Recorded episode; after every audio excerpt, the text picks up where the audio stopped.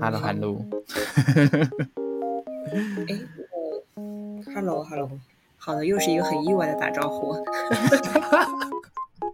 我们都意外的开场，意外的结束，这个就问题 应该很习惯了 符合符合闲聊的风格。我们不就是下班在那边抱怨？但我看你过得挺开心的。哪有？哎呀，那都是酒精，都是靠着酒精。最近有一些比较大的新闻，可能已经一阵子了，就是在讲某知名大电商的一些小八卦跟起起落落。然后因为有很多的报道跟文章或是讨论，就因为我也算是在相关领域的人，你就会看到非常非常多相关的文章跟论述或者是观点，每一篇你都会觉得非常具有代入感跟稀有其气焉。因为觉得，虽然他讲的主体不是你，但是每一件事情，你把主体换成是你的代入，完全没有违和感。每一个骂你觉得不好的那些谏言，好像你都吃得下去呢。然后这时候你就会觉得很有很有感触，就觉得啊，怎么会这样子呢？这种心态。所以今天就想聊聊，如果。当你所在的公司在这样的一个时间点的状态下，可能会有什么样的想法，跟 会遇到什么样的事情？然后，在过往在大陆，我觉得这种呃起起落落的事情的进程会变得非常非常的短，可能放在整个 global 的网络世界哦，可能都是每五年、十年为一个单位这样起来消失，起来消失。但是在我刚好在大陆的那五年吧。我觉得可能就已经有三四波这个潮起潮落的故事，嗯，然后这种起落就会在那种社会的当下跟产业的当下有一些非常特殊的刺激，嗯，我觉得就确实这几年这个起落周期很短，然后那个体量又很大，让你觉得那个暴雷又很大。我这几年是有有有几个特别突出的，就比如说我觉得共享单车是一个。嗯，对吧？就是你你在那会儿，其实早期它还是算蛮好的，然后后来是一下子急速下降。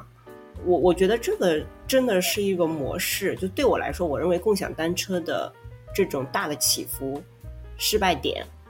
可能是在于模式，就是它的模式并不是一个支持很多玩家进去的这样的一个呃技术门槛，或者说商业模式门槛。但是却让很多玩家扎进去了，然后，所以它实际上没办法承受那么多玩家的时候，它一定会是有暴雷的情况发生的。所以当时我在我我在那个环境下，我有时候都看不懂，我觉得啊，就什么时候投资一样新的东西，需要就是那么草率的就把这个事儿变成一个所谓的行业，或者所谓的一个。好像很好的投资标的，其实我当时是困惑的。那紧接着它就爆了，嗯，我我觉得这是模式根本撑商业模式根本撑不起那么多玩家。现在还有人在讲共享这件事吗？在中国，现在还有共享单车吗？我觉得还有一些，但这个就很像一个城市的福利了，就是因为你城你在城市里可以去租借一些单车。啊，我唯一好的，我认为它留下的就是，呃，把移动支付这件事儿绑在一起以后，确实让我们比较便捷的享享受了这样的一个单车的服务。但是台湾其实原本也有想要跑几轮共享单车的模式，后来好像也是失败了，变成必须政府单位来推动，而且很不共享，它是那种要定点停的。对，这不仅台湾，其实当时，呃，共享单车这几个品牌都有出海的。就是也去法国、欧洲，也去推广这一些。但是你去看它整个模式，到最后一定是个金融模式，因为其实它有一个大量吸收资金的这个过程。呃，所以可能他们对这个利益的向往，应该是对后半部分，而不是真正对共享这件事情。嗯，就是玩金钱游戏喽。对对，所以这种，我觉得是那那句老话叫什么“挂羊头卖狗肉”。就这样的话，可能就是不持久，啊，就是不持久。好，所以像模式，这应该就是一个很基本的基础点嘛。你到底这个商业是能成不能成？可是像最近也会有另外一波，呃，反正有很多裁员潮的新闻出现嘛。然后有一个比较明显的，好像是前置仓的那些生鲜配送的整个赛道也是 开始有暴雷的状况。这个你觉得他的问题是哪方面的问题？呃，这个我还没有接触台湾的生鲜这个链条，台湾不太有这么明显的这条产业链，主要因为我们的生态模式比较不一样，呃，社社区模式比较不一样，所以它已经有很多像超商点到像全联这种生鲜店到代卖场的店。所以我们啊，台湾也没那么大，所以这种配送模式相对来说，以目前你随处可买，然后你再加点 Uber、f o o Panda 这样的服务已经很够了，所以它比较没有明显的生鲜配送的服。嗯，对，呃，生鲜配送这件事情，其实当我在大陆生活的时候，我是非常喜欢这个产品和服务的，因为对我们这种上班族来说，其实很方便。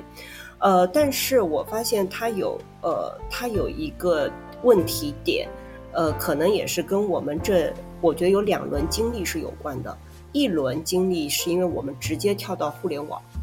就是其实大陆没有经过像台湾或者说其他呃欧洲、欧美这样城市高度的城市化发展以后留下的线下这种已经是成熟的社区门店的氛围，就是我们这个环节是跳过了，然后就直接进入互联网。所以，互联网当时催生了这样的一个生鲜配送，这个规模是 OK 的，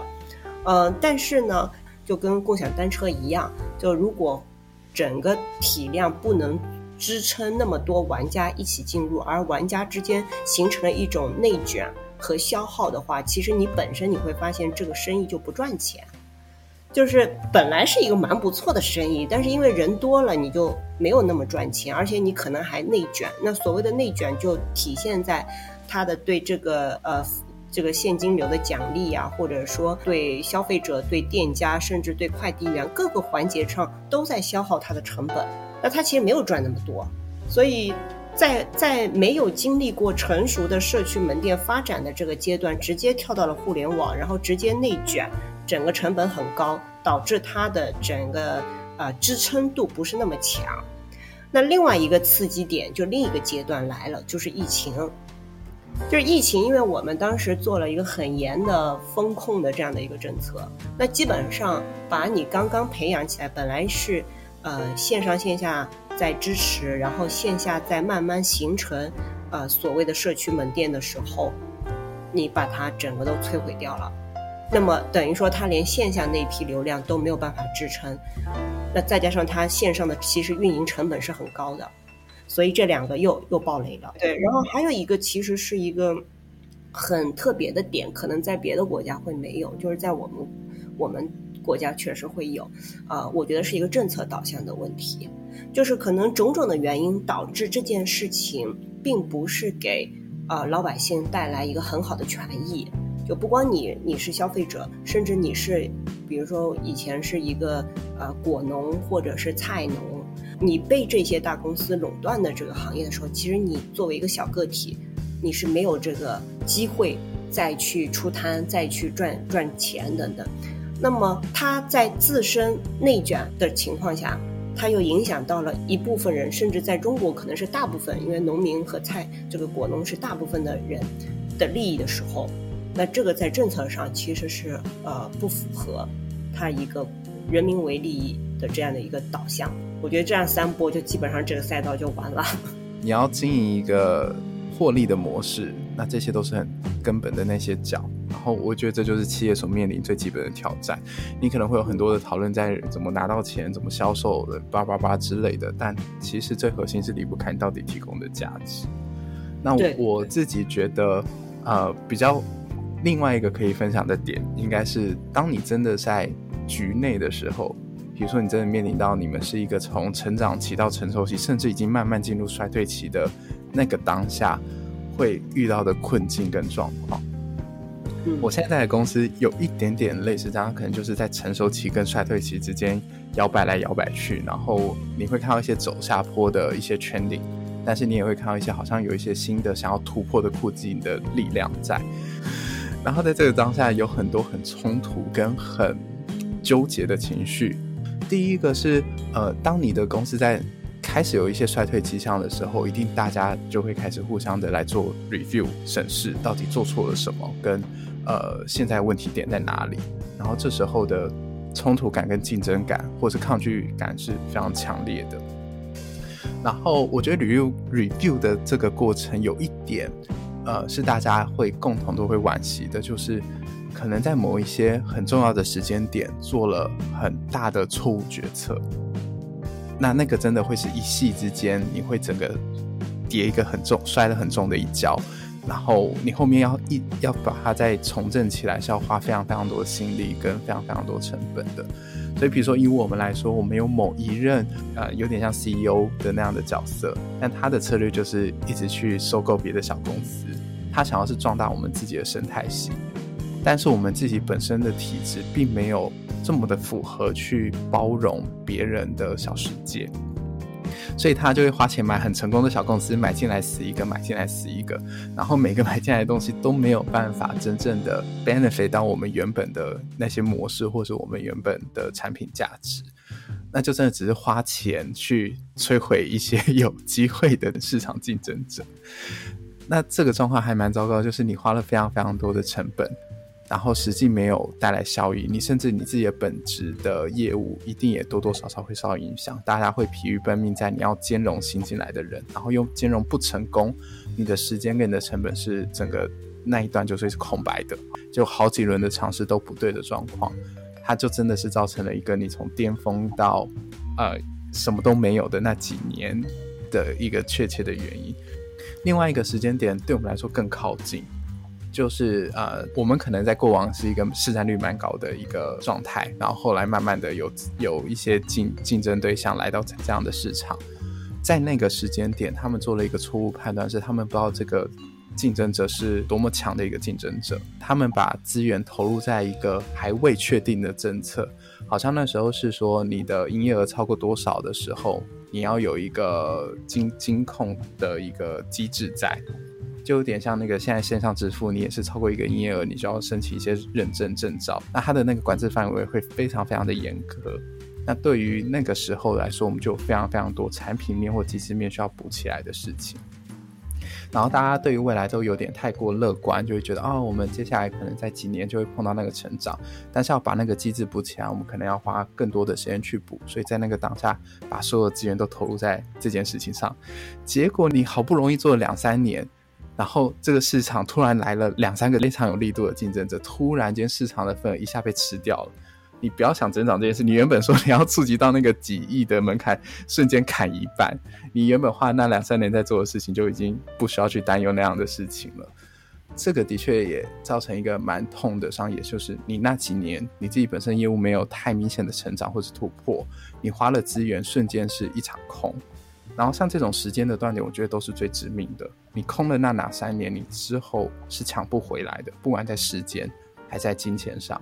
然后整个市场不会等你，所以竞争者进来，user 跑去别的地方，这些痛都是你补不回来的痛。所以这是在 review 的时候，我觉得蛮有趣的一个反应点啊，就是真的最上层的决策跟他对于未来的洞悉和视角要够远，这件事情是非常非常重要的。真的是可以一个人害死一家公司，我当然觉得这句话真不假。嗯，但是他就是这个，其实确实挺难。就是当你在做做决定的时候，对对预对未来的判断这件事儿，太考验一一些综合能力了。呃，我觉得可能跟当时的这个，就是要看决策者他选择的工具有哪些。就比如说，可能有高层团队，有可能有一些财务的报表分析，有一些咨询。我是外面的顾问等等的，嗯，但是我我自己确实也发现，就即使有这些工具，还是得看决策者或者呃核心领导对这些信息的见解和对未来的判断，这个是很重要的。因为其实我们自己也也接触过一些，比如说咨询公司或者是这一类啊专业服务的团队，如果你不是那个对信息分析特别见解的人。你很容易掉到一个同一个趋势里面，那你做出来的决策，在当下可能你觉得就是理所当然，就是这个结果。只是被浪跑推着走的那群人，所以浪退了，你也就走不动了。所以其实能做对决策这件事儿，真的概率是挺低的，就是因为领导好的领导才只有这么少数嘛。我我自己看到的，啊，它的发生点都是在你的公司最好的那个时间。所以，反而是公司最好的势头越容易，我觉得的确是整体的判断有点迟钝，会造成那个你的决策在那个关键点上比较容易有拉东拉西，或是没有抓到重点的那一块。所以我觉得这还蛮有趣的，就是错误的决策总是发生在你最好的那个时间。对，这个所以常常 有有一句话就是说要做时间的朋友。呃，其实这这个背后就是你要经历过周期。对吧？投资的话，你要经历过周期，你那个回报可能才是比较可观的。你不能说短时间之内你是一个暴增，但是往往短时间内你就是个暴跌的结果。经营一家公司，像你刚才说的，其实你很难得经历公司从成从早期到成熟期再到衰退期，那就其实好几个周期。但往往决策者当下做决定的时候，可能他经历的周期没有那么多。所以他很难去一下子用当下的信息把它去判断好。然后像呃，我我觉得我们刚好遇到的应该是说，我们是比较是专业经理人的模式。然后在前几十年吧，刚好有一阵子会是大家会比较广泛的批评说啊，专业经理人会有一些弊端。比如说，你基本上一代换一段，那他的视角跟远见可能就会是他这当下需要做出的成绩，而不会是一个比较只有十年甚至二十年的视角的考量。那他的确会让公司比较容易是 miss 掉那个时间点，那你下个十年就跟你无关这样的的利益权衡的迷思啊。我觉得第二个是比较更有趣的，应该是在更后期。如果说真的已经进入到一个衰退期的当下。像可能我们的内部就有很多要讨论说啊，我们这样不行啊，你会开始 review 现在的业务，说要做什么事，要做什么调整。但是呢，呃，我我自己，因为我是后来才进来的人，你那时候你会看到很多很矛盾的点，而且在内部的人，你相信每个人都是很厉害的，然后也是聪明的，是看得透的。但是突然讲到这件事上，你会觉得突然觉得大家所有人都在一个污泥里面逃不出来。就是如果你曾经有到成熟期，然后有一个比较成功的那一段时期，在突然进入到衰退期的时候，大家是丢不掉那个包袱的，而且这个非常的重。当然包含了你可能本身还是有那个业务业务的压力在，所以你只能守，你不可能再积极的进取去做一些很冒险的措施或尝试，因为不可能在这个阶段给你试错空间了，你已经在衰退期了，你要救。那这就是一个本身很大的压力，所以，比如说，所有人在讨论说，哦，我们要怎么，呃，救一下现在的业绩，或者我们要怎么有一个新的改变的契机点？你听到的说的，大家的建议或是建言，都是在于，其实都是过往走过的路，只是被还来说，我们现在要抓的那个侧重点，要做什么样的调整？但是这个就有一点 tricky 的是，如果这件事能通，你是不会走上衰败期的。因为你的业务还是在同一条路上，它不会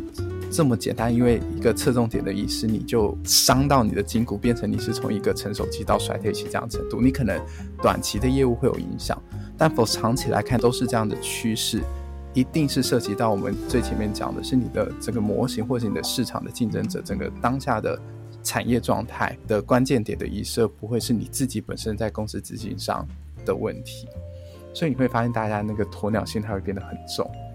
而且是无意识的鸵鸟心态。然后这时候，如果你尝试去提一些非常跳出来的，或是非常高风险尝试型的提案的时候，很难被接受。毕竟大家在那样的状态下，容错率是非常非常低的。然后这时候就会变成是一个死局，就是你原本的业务是救不起来的，但是你要再花时间去试错，尝试出一条新的道路，时间空间都不允许。那这样听起来就会是一个死局，有没有？就是你会感受到大家很想突破，很想做新的，但是又不愿意接受，然后旧的呢又又非常的乏力，试了各种方式就是救不起来。哇，你就会觉得这个泥沼好深哦，就是真的跌到一一个沼泽里面的感觉，然后就是哇，这也太痛苦了吧！我光是想那个老板的状态，就觉得这个不会得忧郁症吗？他要推什么都推不动哎，他即便很有心的想要。跳出原本的事情做一些新的尝试，下面的人都不会允许。然后他想要 push 下面的人，那就背上现在的业务去做精进，下面的也会给他一万个不能成功的理由。嗯，我我自己觉得还是要理解周期性。就是当你是一个成熟或者是一个大型的企业的时候，其实已经走过了从零到一这个阶段，甚至好久没有从零到一这个阶段了。可是，比如说像你刚才讨论的这些，当你们一个团队聚集在一起想我该怎么突破的时候，那个过程特别像从零到一。所以你会发现这两个不一定是匹配的，就你这个阶段不是从零到一的阶段。但是如果团队的执行再往从零到一的方法去做，比如甚至你这个团队很有鸡血，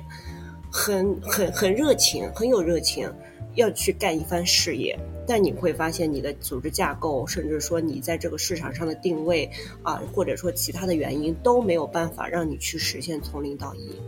为什么很多创业公司后来自己能出来？因为创业公司的周期它正好处在从零到一，它什么都没有，它没什么包袱。所以我觉得第一个是认识周期性，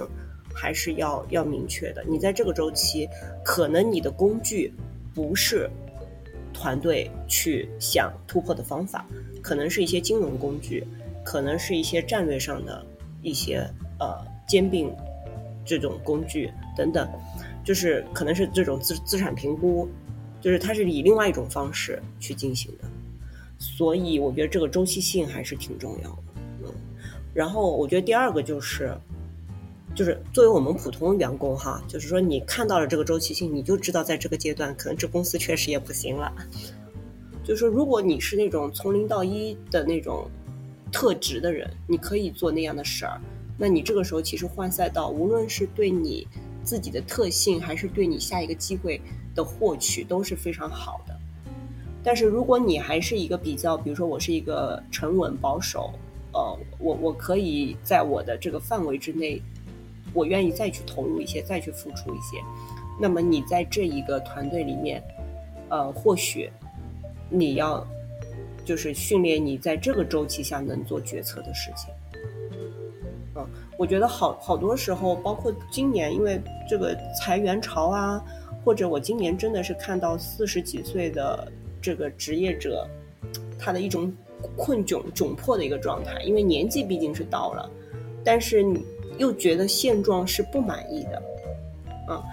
所以对个人和对公司都一样。就你在一个四十岁左右的年纪，如果你没有其他的，比如说你用你的呃财务投资或者你的资产啊，甚至你其他的这一些综合的经济实力来保住你的基本生活的话。但是同样，你的这个状态又不是回到从零到一，二十几岁年轻人，你是拼不过二十几岁年轻人的状态，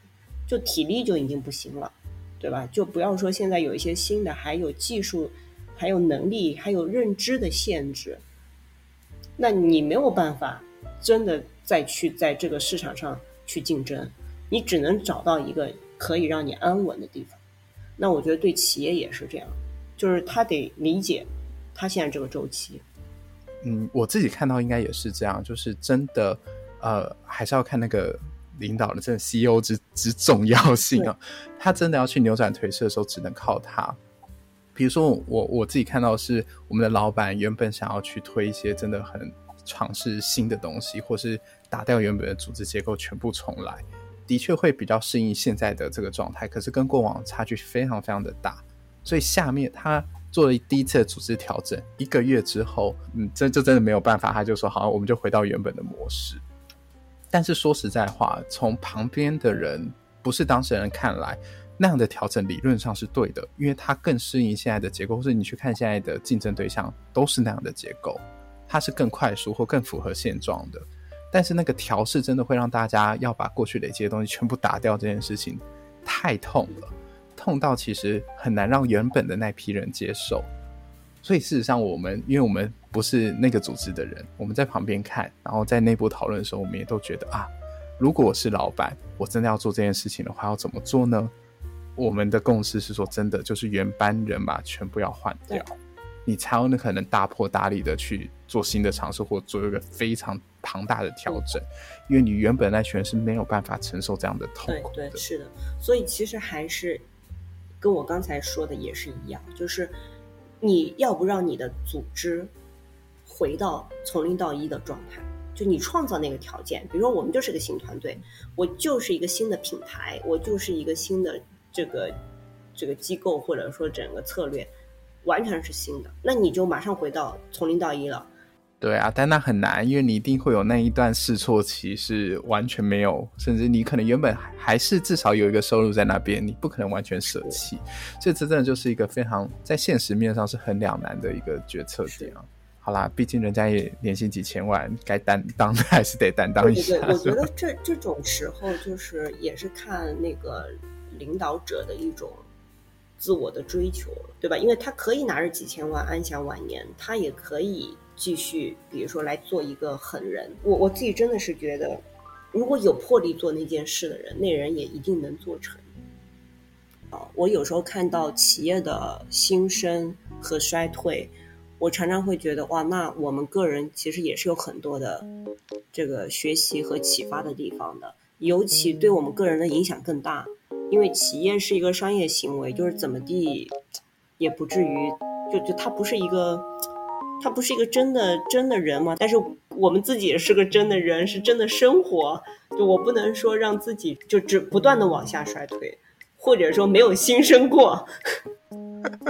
永远在那边生，脑还生不出来，生出个什么东西啊？还还担忧人家衰退，自己我们都没新生过。我们可以不要结尾在这种地方吗？太难过。好啦，就自我期许吧，希望之后也可以成为是一个有魄力的老板。这个前提就是那时候韩露你已经年薪几千万喽。